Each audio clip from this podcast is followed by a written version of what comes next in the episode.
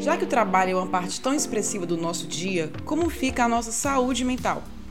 Trabalhando em casa, parece tentador responder só mais aquele e-mail, adiantar só mais aquela demanda depois do expediente. Como identificar então e respeitar os nossos limites? Ou você chegou no momento que está perdendo energia para as tarefas do trabalho? E quem nunca deixou o trabalho presencial? Como é passar por tudo isso estando na linha de frente? Viver Bem o podcast da Unimed Fortaleza para uma vida mais saudável.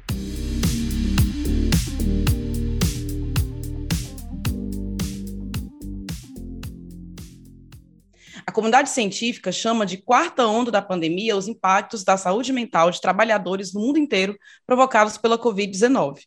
É, no meu caso, eu tive a sorte, né, que muitos trabalhadores não tiveram, de poder continuar trabalhando e trabalhando de casa, porque eu sou professora, fiquei com ensino remoto, e além de achar bom, pelo sentido de me sentir mais protegida, de sentir que os meus alunos também estão protegidos, não tendo que se deslocar até a universidade, ainda assim, isso abalou a maneira como eu trabalho, a maneira como os alunos também receberam a, o ensino remoto e toda a socialização que nós tínhamos em se deslocar até o lugar, local de trabalho, encontrar as pessoas, encontrar os alunos. Gente estava comentando até que é um pouco solitário o ensino remoto, né, com todo mundo com suas câmeras desligadas, onde a gente fala apenas com fotos, ou então a pergunta que a gente mais escuta é: está todo mundo ouvindo a gente? Como é que tá? Se o som está bom, se estão vendo, se o vídeo está aparecendo, se a apresentação está aparecendo. Então, mudou a forma de trabalhar para muita gente. E também mudou como a gente se sente em relação a esse trabalho. Eu, achei, eu acho que meu trabalho ficou um pouco mais solitário desde que eu comecei a dar aula, vendo as pessoas através das telas. E para você, Letícia, como é que foi? Luísa, para mim, eu foi o contrário, né? Eu, inclusive, me aqui me tornei gestora um pouco antes da pandemia eu tirei licença maternidade. E quando eu voltei, eu voltei já no decreto de que as pessoas tinham que voltar para casa e eu não pude voltar para casa, né? Eu tive, como no jornalismo, tive que ficar na linha de frente. A gente teve que colocar boa parte da equipe em casa e ficar com o mínimo possível na rádio, né, para fazer ela funcionar. E eu tive que ser esse mínimo possível sempre. Então, desde o início do Apocalipse Zumbi, eu estou aqui atuando na linha de frente. E aí cheguei da minha licença e foi um choque, né, de não de, de encontrar todo mundo, colocar primeiro as pessoas que tinham comorbidades para casa, depois fazer toda uma escala de quem devia ficar em casa, quem ia ficar se revezando com a gente. Para você ter ideia, duas pessoas vinham para a rádio apenas, né? O operador de áudio e o assistente de estúdio e eu que tinha que vir. E eu me revezava com outro colega, mas a gente sempre estava aqui. E claro, né? o medo de você levar para casa, todo mundo estava em casa e pô, só eu era a única que saía, e de todo aquele protocolo de tirar tudo quando chegava em casa, de usar máscara, lavar a mão, tinha, tinha um negócio fora de casa que eu já fazia tudo ali mesmo. É, realmente, toda essa fase da pandemia, né, logo no começo também, e assim, a gente ainda está na pandemia, é importante frisar, é importante lembrar, não deixar de tomar certos cuidados, embora é, a gente tem essa sensação de estar mais controlado por conta né, dos cuidados, da vacinação e tudo mais, é bom a gente ter ainda saber que ainda estamos numa pandemia. E um dos sintomas também foi a saúde mental bem abalada por diversos motivos, inclusive as alterações no mercado de trabalho. Então, para falar sobre sintomas e cuidados com saúde mental no trabalho, convidamos hoje a psicóloga Vera Machado e a gerente de gestão de pessoas da Unimed Fortaleza, Luana Rodrigues. Sejam bem-vindas. E aí, gente, eu queria que vocês começassem a conversar com a gente, falando se deu para medir esse impacto na saúde mental é, da pandemia nos trabalhadores e qual foi esse impacto. Como é que vocês podiam falar isso para a gente?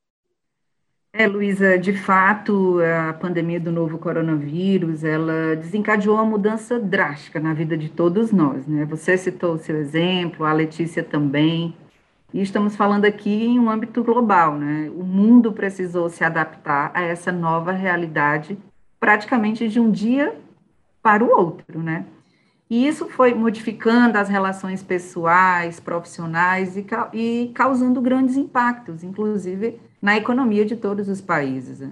Uhum. E essa necessidade de ações drásticas e imediatas, elas, ela refletiu e ainda vem refletindo diretamente no estado psicológico das pessoas. De repente, né, as preocupações rotineiras, elas, elas foram potencializadas e se somaram a outras que antes não existiam. Né? Então, é, passamos a conviver com sentimentos como medo, solidão, a incerteza do amanhã, né, a própria insegurança e o medo do desconhecido. É, isso trouxe, de fato, um grande impacto né, por todas essas mudanças na saúde mental é, dos nossos trabalhadores. Né? Acho que só complementando a fala da Luana, é, eu acredito que no âmbito psicológico também, assim como em outros, em outros espaços, é, eu acredito, eu acho que todos nós, de uma certa forma e dentro de um determinado limite, sempre tivemos, né, nosso nível de estresse, nossos medos, ansiedades, né, é, passamos por diversos lutos no, decor, no, no, percurso da nossa vida, né, de, de, forma individual, mas a pandemia ela veio exacerbando tudo, potencializando tudo que nós tínhamos, né, em, em, em relação a isso, a medos, estresses, ansiedades, enfim. É, e, bom, nós somos seres humanos, e, e, como seres humanos, nós somos seres sociais, nós precisamos do contato com o outro para a nossa própria sobrevivência, né, enquanto espécie. Então, a pandemia, ela veio potencializando todos esses medos, e talvez, é, é, pelo que eu, assim como outros colegas psicólogos clínicos também presenciam na clínica, talvez o medo maior foi justamente esse confronto com a nossa finitude, com a possibilidade da morte iminente. A pandemia, principalmente, trouxe uma, uma espécie de luto generalizado, onde nós atravessamos todas as fases de uma forma muito inesperada e muito brutal. Né, a fase da negação, né, como a gente vê muita gente negando o vírus, negando a pandemia, negando o Covid, enfim é, a gente percebe muita revolta, né, que são fases do luto. É, eu lembro que no início da pandemia também a sensação era de, de estar num filme, é, sei lá, é uma coisa surreal, né? Você não via ninguém nas ruas, você não via carro transitando, o planeta parece que meio que parou, né? Congelou no tempo. Houve muitas mudanças, né? As relações de trabalho, as relações afetivas, as relações familiares mas eu acho que principalmente a relação da gente com a gente mesmo, essa sim mudou fundamentalmente assim de forma drástica. É, você falou uma coisa importante. É, esse medo né, vai ficar um tempinho aí, mesmo que tudo uhum. melhore, né? Eu não sei vocês, mas assim, aos, as poucas vezes que eu tenho saído de casa, às vezes pequenos deslizes, eu fico, ah, eu tô aqui, precisei ir ao banheiro no restaurante, esqueci a massa, pronto. Para mim aquilo ali já, o que, é que vai acontecer, o que, é que vai descandear? Então acho que a gente não vai ficar com esse medo e com esse estresse aí ainda um tempo até que tudo volte ao normal de novo. Meninas, é, e quem não conseguiu parar de trabalhar, né? Teve que ir às ruas no pico da pandemia, tem vários profissionais, a saúde, a própria imprensa, e vários outros, né, que tiveram que continuar. Também sente as consequências dessa crise?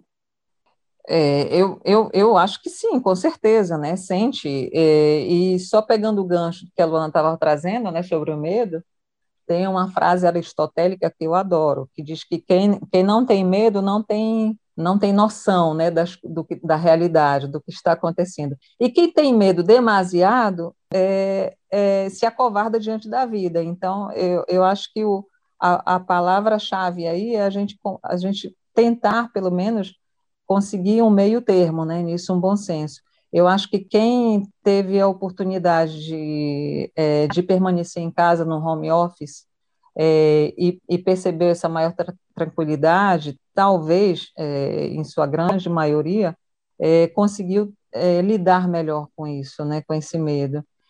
E, por outro lado, quem teve a necessidade de sair para trabalhar presencialmente, por um lado, teve que lidar e enfrentar esse medo de uma outra forma, né?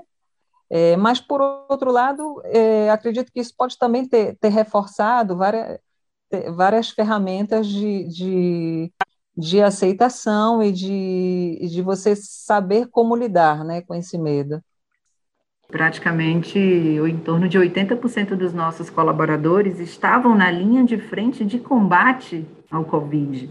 Né? Então, certamente, além do, do que a gente é, comentou até agora, né, tinham medo, a incerteza, é, o próprio, a própria preocupação, como a Vera colocou, é, da família, né? Então, imagina que nós estávamos aí com aproximadamente 3 mil colaboradores. Na primeira onda, nós tivemos que contratar em torno de 900 colaboradores, e na segunda onda, aproximadamente 1.500 colaboradores.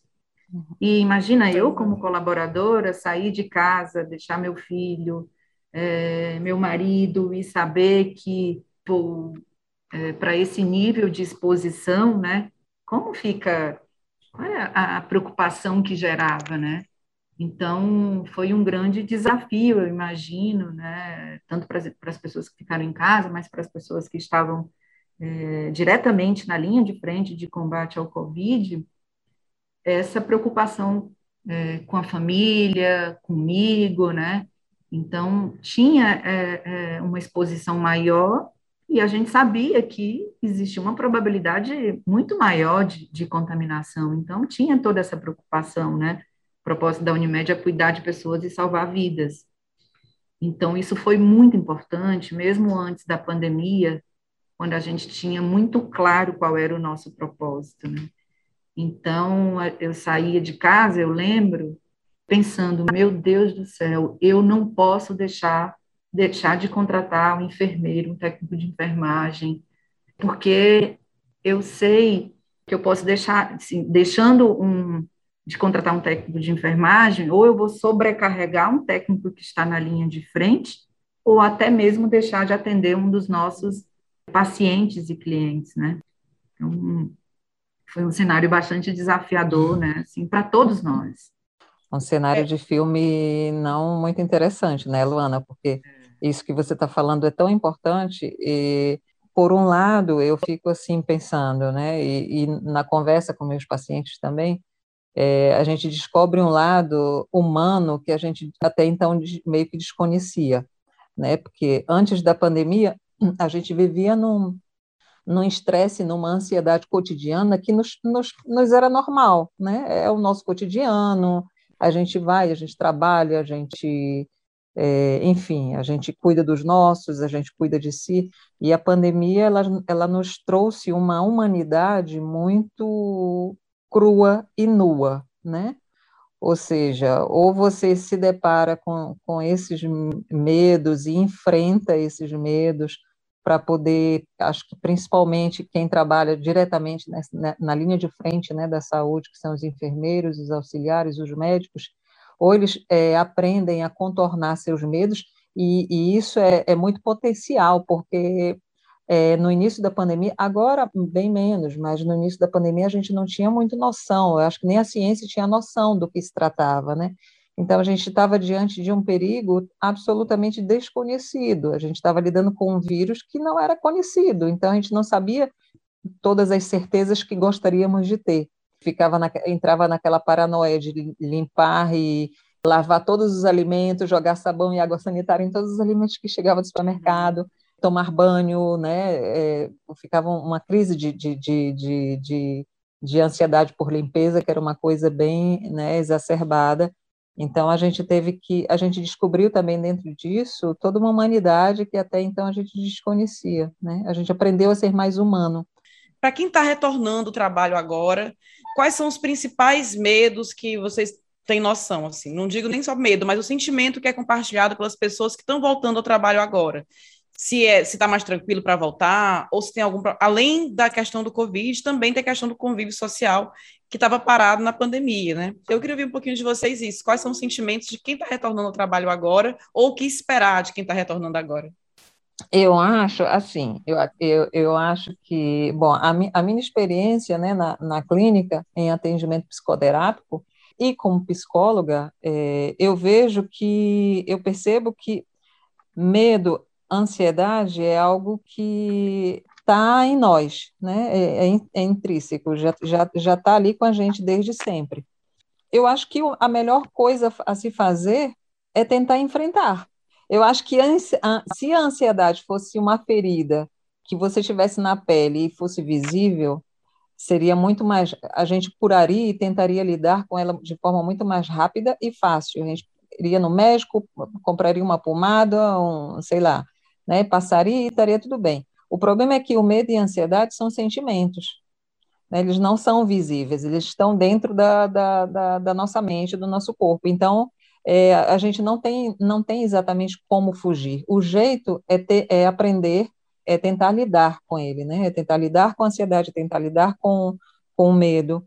É pegar o medo e, e simplesmente pegar ele, botar e, e, e, seguir adiante com ele, né? Vai com medo, mas vai. e, lógico, se você tem a oportunidade e você tem o desejo de, de fazer uma terapia, faça. Isso é muito bom falar sobre os seus medos, falar sobre a ansiedade. A ansiedade o que é? Nada mais é do que você desejar controlar ou ter certezas que hoje você não tem. Então você anseia por algo que ainda não não está ao teu alcance, né? Não está não tá visível, não tá, você não tem, não sabe quando isso vai acontecer. Então isso te gera ansiedade. Então lidar com a ansiedade talvez seja isso, você você aprender a lidar com você mesmo, você aprender a lidar com os seus medos. Se você puder fazer uma terapia, faça. Se você tiver a oportunidade de fazer outras, de ter outros recursos, recorra a esses recursos, né? Seja eles, é, não sei, fazer, praticar uma yoga, é, entrar nas redes sociais para falar com amigos, fazer reuniões de Zoom, enfim, existem milhares, dezenas de possibilidades. É, mas o fato é, muito importante que eu considero para quem está em casa remotamente trabalhando ou para quem está no presencial é que quanto mais desconfortável é, for a sua rotina né, no dia a dia, mais difícil vai ser você lidar com a pandemia. Então, mesmo estando em casa, mas se você já tem uma, uma rotina familiar que não é do seu agrado, então a pandemia ela só vai potencializar isso. Então, aprenda a lidar com, com os recursos que você tem de forma individual, né? Porque se você não estiver bem com você mesmo, quem está ao teu redor, quem está do teu lado, provavelmente não vai ficar bem. Então, cuide-se, né? Primeiro de tudo, priorize a si mesmo. É, faça aquilo que, que, que te desperta mais vontade. Às vezes a gente começa a, a, ouvir os conselhos da tia, da avó, da mãe, do pai, né, dizendo, olha, durma cedo, leia, pratique isso, ginástica, faça meditação, etc. E, tal. e às vezes você não tem vontade de fazer nada disso. Né? Então, não faça. faça o que você tem vontade de fazer. Não comece a, a, a entrar numa outra espécie de ansiedade, de autocobrança com coisas que você acha que tem que fazer para ficar bem. Né? É isso que eu sempre costumo falar para minhas pacientes. Então, relaxa, pensa e faz em seguida. É muito importante as recomendações da Vera, e eu acho que as empresas têm um papel muito importante nessa retomada, né? não só na retomada, mas durante todo o período que esses colaboradores estavam em home office, né? Em ter a transparência, a comunicação. Então, por exemplo, aqui na Unimed Fortaleza, o retorno ele foi em ondas. Então, inicialmente, quem são os grupos que podem voltar? É, precisamos comunicar com antecedência, é, cuidar da jornada desse colaborador no retorno, desde o momento de orientação, do momento que ele sai de casa, que ele vai pegar o ônibus, até o momento que quando ele chega na empresa, como é que, como é que vai ser na empresa? Então, é, ter protocolos de comunicação, né? É, proporcionar um ambiente seguro, com protocolos né, a serem adotados, são formas de minimizar esses é, o medo mesmo, né, de voltar para uma rotina diferente. Eu acho que, assim, é, a comunicação vai fazer toda a diferença, né, para que ele tenha esse, essa retomada é, de uma forma mais segura. Então, é claro que existe esse desconforto, ele é natural, né, e como RH, é, a gente tem um papel muito importante é de desenvolver a liderança e criar rituais mesmo de comunicação, né? Treinar a liderança para uma comunicação clara. É, outra coisa muito importante é a flexibilidade, entender o processo de cada um nesse retorno. Então, isso é muito importante, né? E se colocar disponível para uma escutativa, O papel das empresas é um acolhimento com uma comunicação clara para que ele se sinta mais seguro nesse retorno. Luana, é. dentro do que você falou aí agora, eu peguei várias coisas, medo, reunião de Zoom, através do Zoom, porque isso tem causado na gente, eu vou incluir aqui, né, eu escuto muito isso da minha equipe, que é a fadiga pandêmica. E aí, Luana, como é que a gente percebe se a saúde mental da equipe está em dia? Está legal? O mundo mudou em relação ao cuidado com as pessoas. É, o papel da liderança é muito importante de olhar é, o indivíduo como um todo e não apenas como um recurso. Né? Então, essa liderança humanizada, essa escutativa, é, observar, eu acho que assim, a, o ouvir genuinamente, né, de ter um tempo para ouvir e cuidar e observar a mudança de comportamento, né? Então, ter esse ambiente seguro, que eu possa contar com os colegas de trabalho, que eu sei que eu posso é, contar com a minha liderança, é, o que a gente percebeu durante, né, é, a pandemia é que faz toda a diferença. A gente consegue ajudar, consegue perceber, deixar esse, é, esse ambiente de eu posso ser vulnerável, posso falar que eu não estou bem, que eu não eu não tenho condições de atender esse paciente, eu preciso que coloque um outro profissional aqui. É, acho que é esse ambiente que a gente fala mesmo psicolog, psicologicamente seguro é, para eu poder é falar o que eu estou sentindo.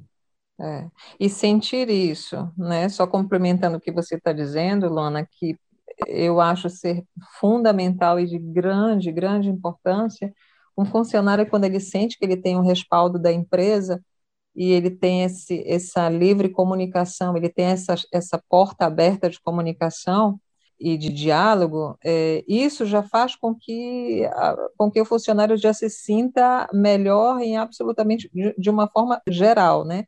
É, eu acredito que isso, isso é muito viável e não é difícil para uma empresa, né, para que esse funcionário se sinta acolhido dentro dos, das suas características mais humanas, né, que envolvem o medo, a ansiedade, o estresse. E então é importante, sim, é fundamental ele, ele ter esse, esse momento de escuta, esse momento de partilha, né, que ele possa se sentir acolhido dentro da empresa. É, Luana, eu estava vendo aqui todas as suas dicas, acho que a Letícia anotou tudo. Foi, notei. todas as suas dicas, né, sobre notar a saúde mental da, da sua equipe e tudo mais, e eu gostaria só que você complementasse, enfatizando como é que a Unimed Fortaleza trabalhou e está trabalhando a saúde mental dos co colaboradores, que pela sua fala a gente está vendo que é super importante ver esse lado do, dos, dos colaboradores. Então, só para você enfatizar como é que a Unimed está trabalhando nisso.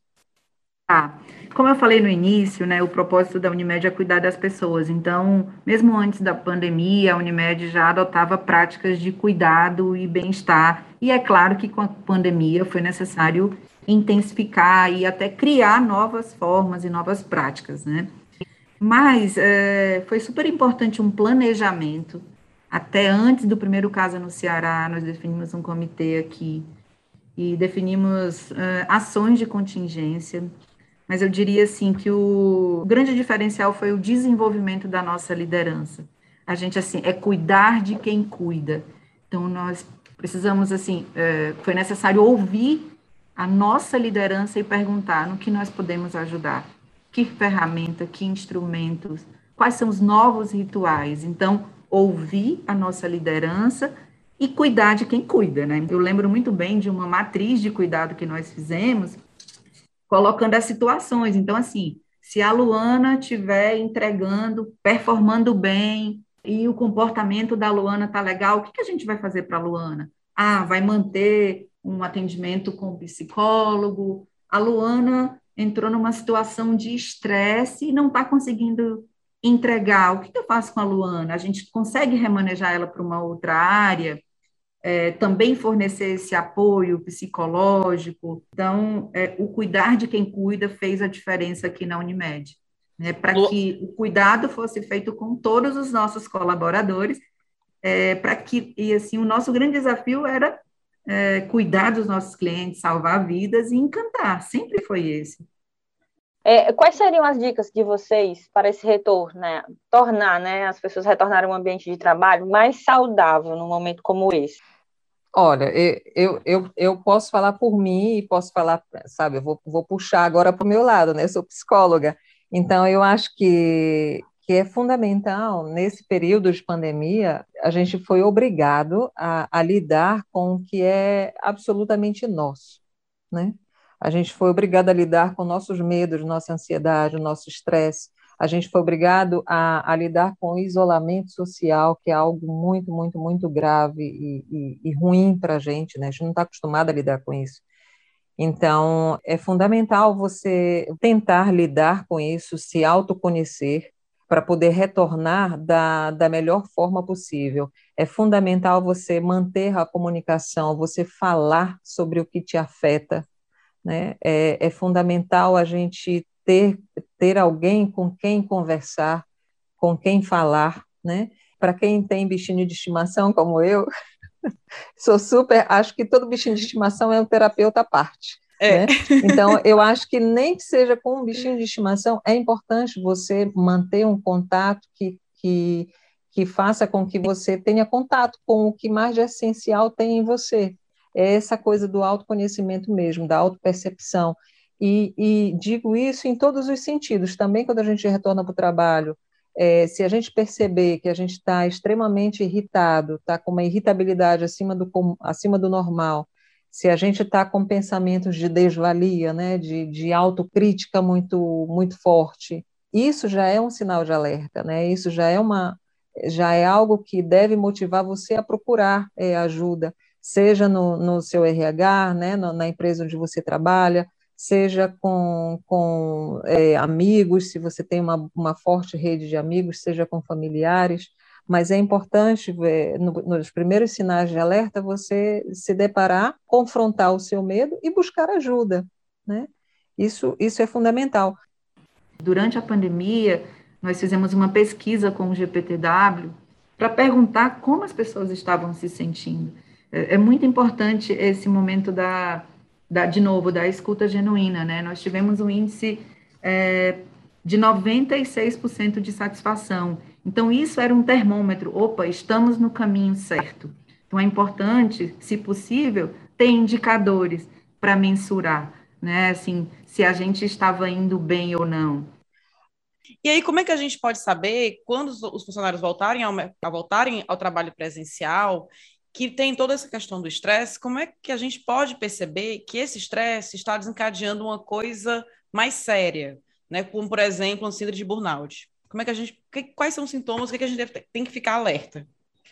É, como foi falado antes, eu acho que são, são sinais que, primeiro, eu acho que cada um, é, eu acho que principalmente quando a empresa, como a Lona estava dizendo, né, a empresa, a, a Unimed, por exemplo, ela tem esse, esse, essa, essa comunicação aberta, essa rede né, de, de, de acesso, de fácil acesso entre, entre os, a chefia, entre a coordenação e, e, o, e o, o colaborador.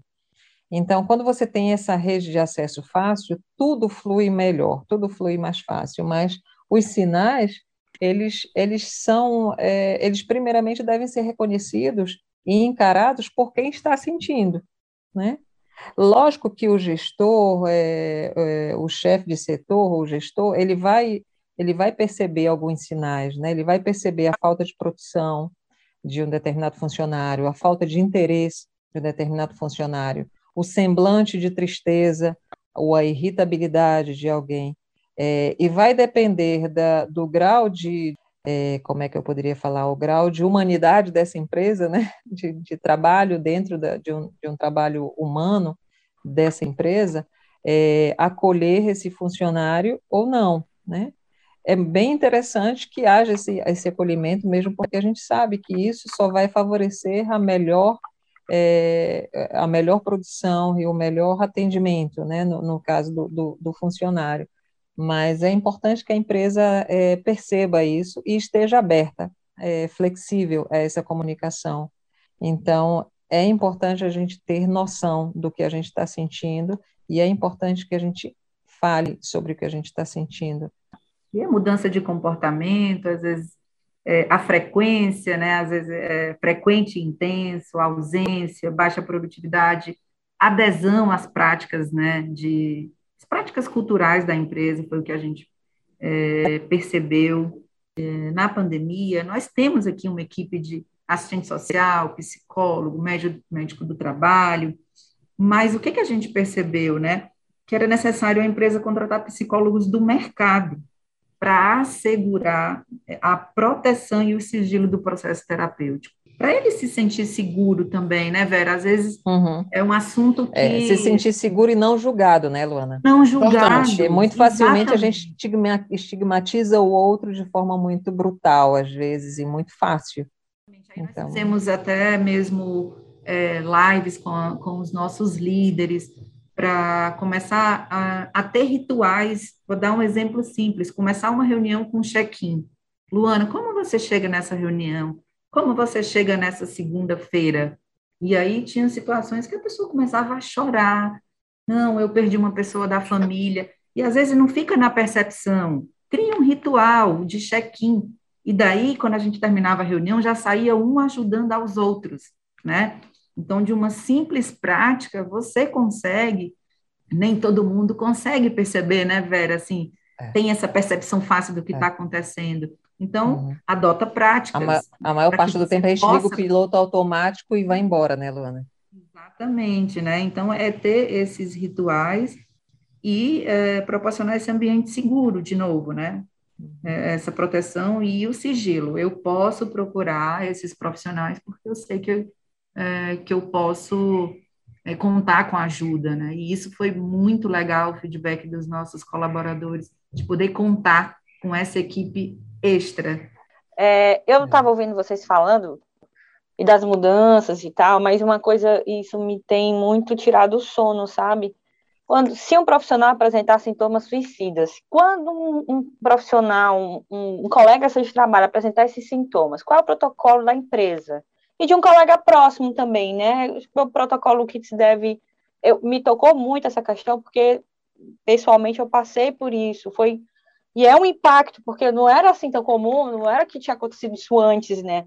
Mas com esses pensamentos ruins, negativos e tudo que a pandemia tem nos trazido, eu acho que a gente tem que discutir isso sim. Vem cá, eu te dou um abraço, tem calma que vai dar certo. Na verdade, é acolher mesmo, né? Então, é um pouco do que a liderança mesmo, acionar os profissionais, por exemplo, aqui da psicologia, onde é feito um primeiro atendimento e é feito os encaminhamentos necessários, né, Vera? Super importante ir para um, um profissional especialista. É, o fato desse, né, de ter psicólogos também do mercado, que era um canal que ele poderia acionar em casos mais críticos, o RH era envolvido, a medicina do trabalho também, no encaminhamento e no acompanhamento depois. Essas lives de orientação também deu informação para os nossos colaboradores de como perceber esses sinais, como perceber essa mudança de comportamento dos seus colegas e se colocar à disposição para ajudar é, e se ele também não se sentir é, seguro mesmo para conversar, que ele busca a liderança, que ele busque esse serviço, por exemplo, de psicólogos, que ele possa procurar um assistente social, mas é criar canais, né, Vera, para que ele possa uhum. ser acolhido dentro da empresa e, é claro, e a partir dessa identificação a gente encaminhar, é, fazer um encaminhamento para os especialistas e acompanhar no dia a dia através desse relacionamento com os líderes, né? Uhum. É importante a gente ressaltar que a depressão é algo que está presente na maioria dos lares, né? E, e, a maioria das pessoas às vezes não se dá conta que, que sofre de depressão. Né? Elas, só, elas só percebem os sintomas, mas elas não sabem exatamente do que se trata.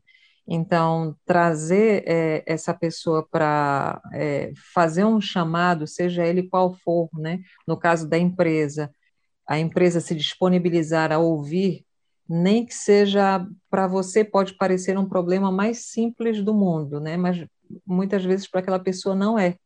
Às vezes um choro, o simples fato de chorar e de ter alguém do teu lado que você possa chorar todo tudo que você tem para chorar já é já é uma ajuda grandiosa não esquecendo o fato de que a maioria da, das pessoas que pensam em, em, suicídio, elas não necessariamente querem morrer, né?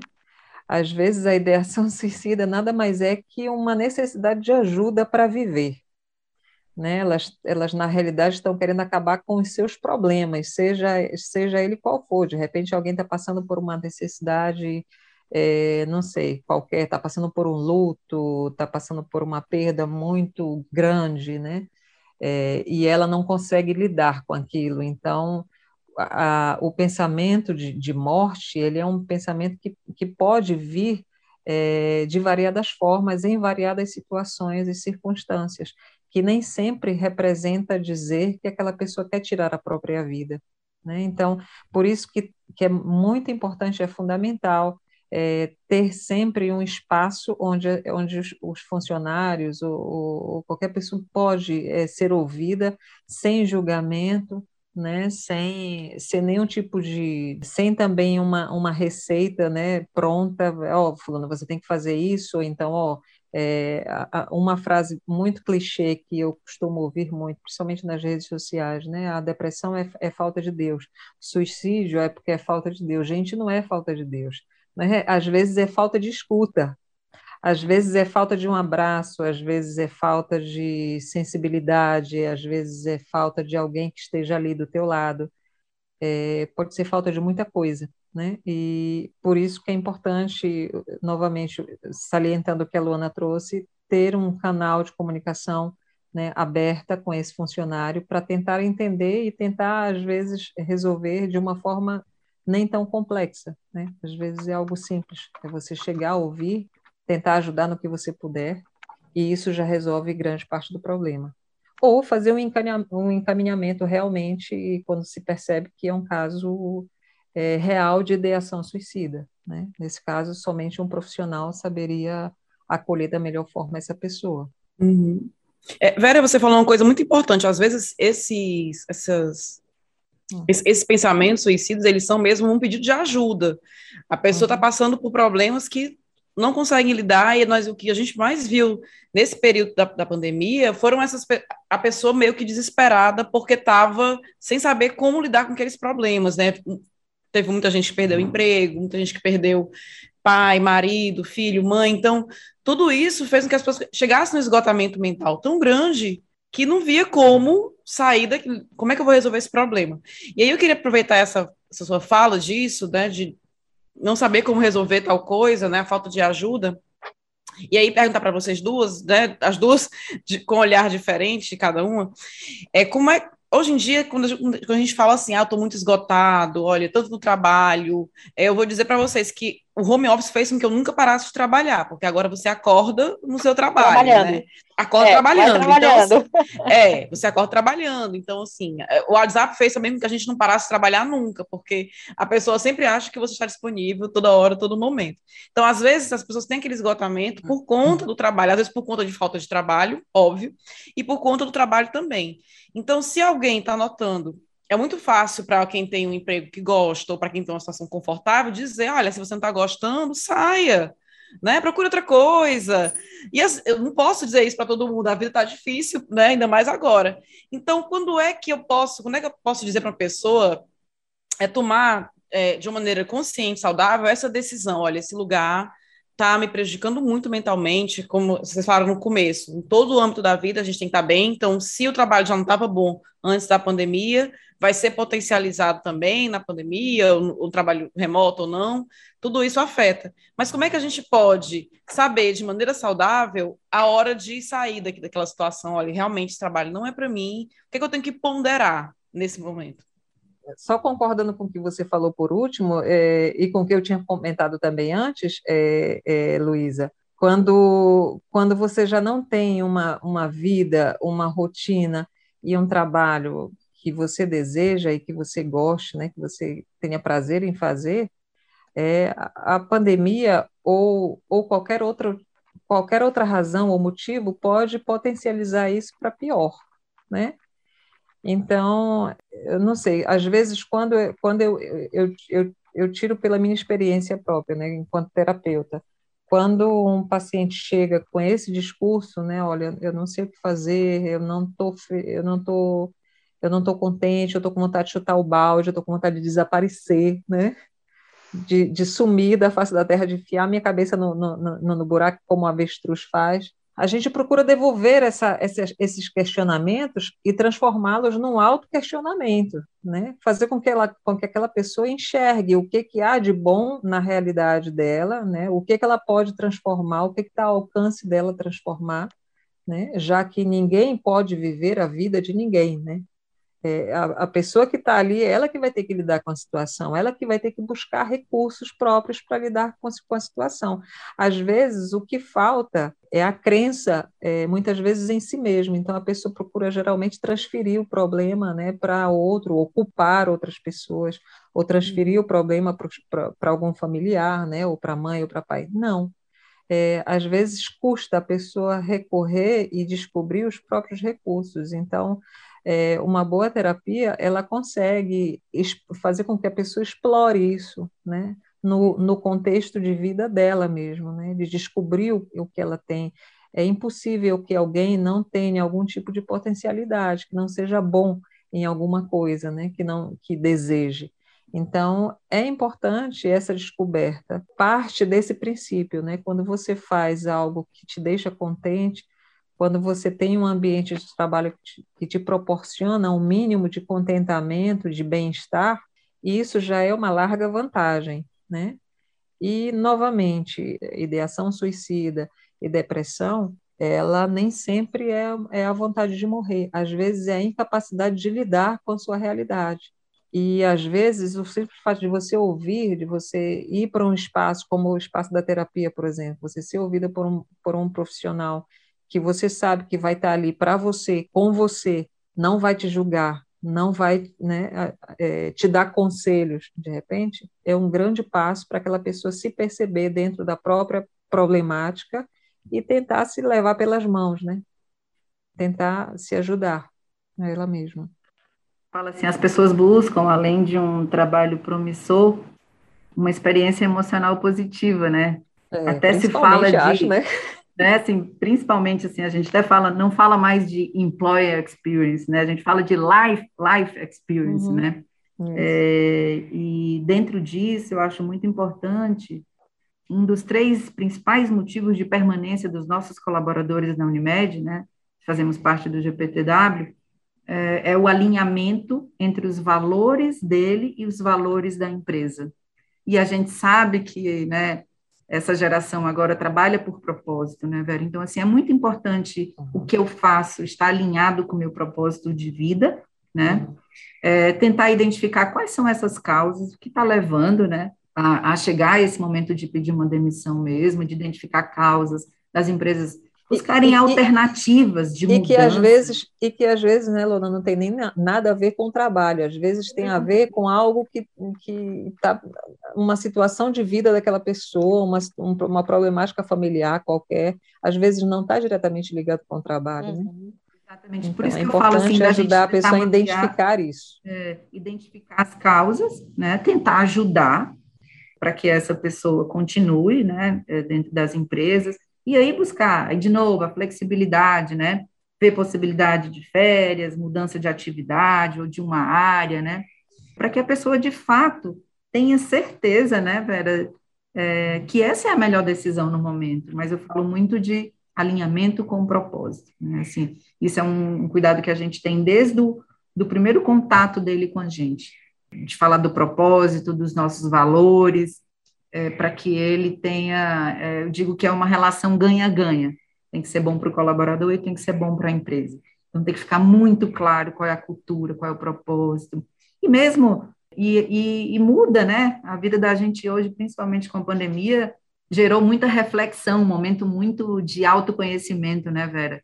E uhum. às vezes tem não tem para onde correr, né? caminhos.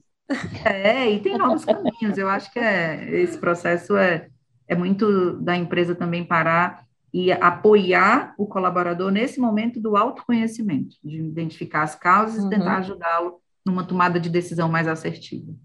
É. Inclusive, eu acho que esse foi um dos ganhos, né, da, se é que a gente pode falar isso, né? Um dos ganhos da pandemia. Eu acho que a, a pandemia ela trouxe uma maior humanização, não de forma, não somente de forma individual, né? Porque a gente foi obrigado a se deparar com sentimentos que são só nossos, que ninguém vai poder viver por nós.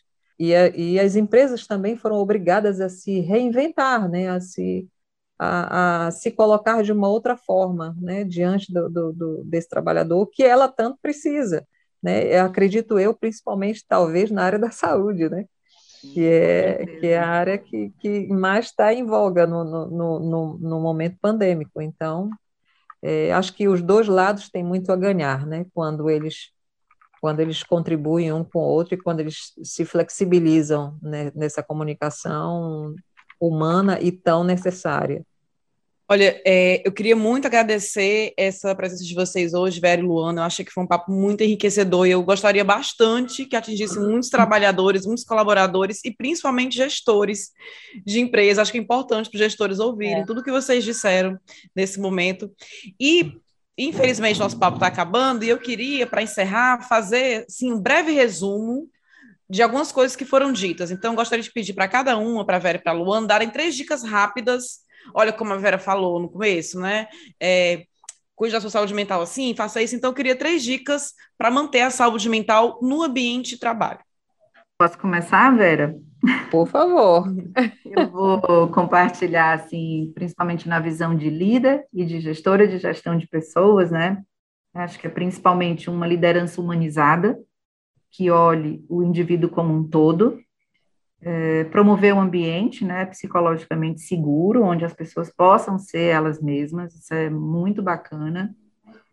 E a empresa ter práticas de cuidado e bem-estar, né? Programas de bem-estar, incentivos do autocuidado e até mesmo desenvolver as pessoas, né? É um assunto que vem se intensificando e a gente tem que tornar esse assunto uma conversa, eu digo, uma boa conversa dentro da empresa.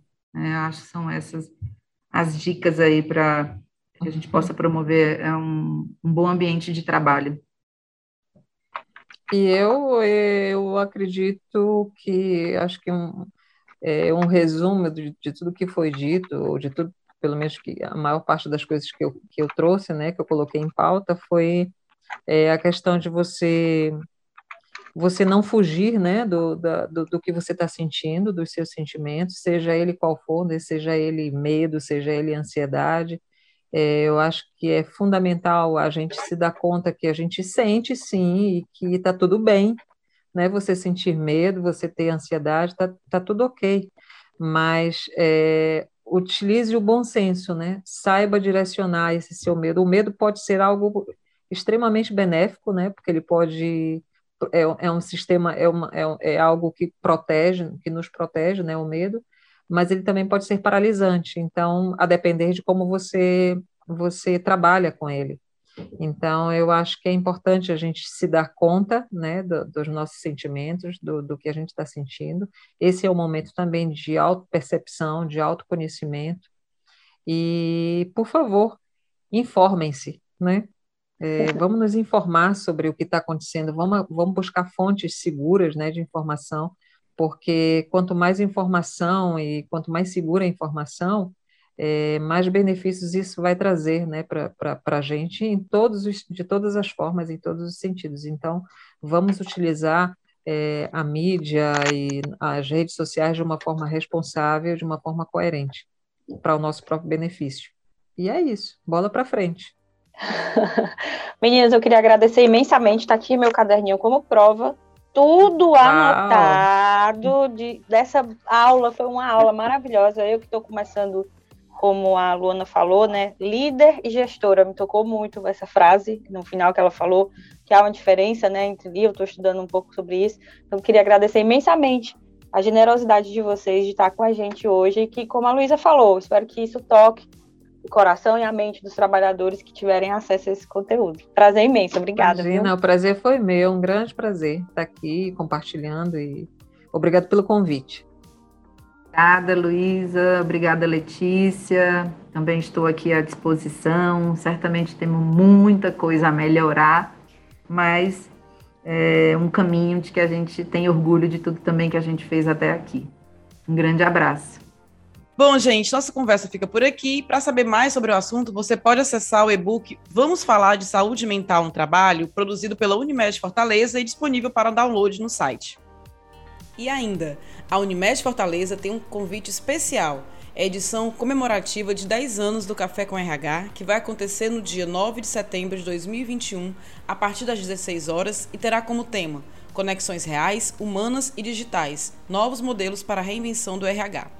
Como palestrantes, terá os futuristas Marta Gabriel e Tiago Matos, além de um painel formado por Dr. Elias Leite, Caroline Marcon e a Luana Rodrigues, que participou desse episódio com a gente. Neste ano, a edição vai ser totalmente online e aberta ao público. Você pode se inscrever gratuitamente até o dia 8 de setembro. Não dá para perder essa, hein? Para mais informações e link em descrição, acesse o Instagram da Unimed Fortaleza ou o site unimedfortaleza.com.br. O podcast Viver Bem da Unimed Fortaleza é uma realização do grupo de comunicação O Povo, roteiro e coordenação Paula Lima e Ana Beatriz Caldas, produção Diego Viana e edição Mariana Vieira.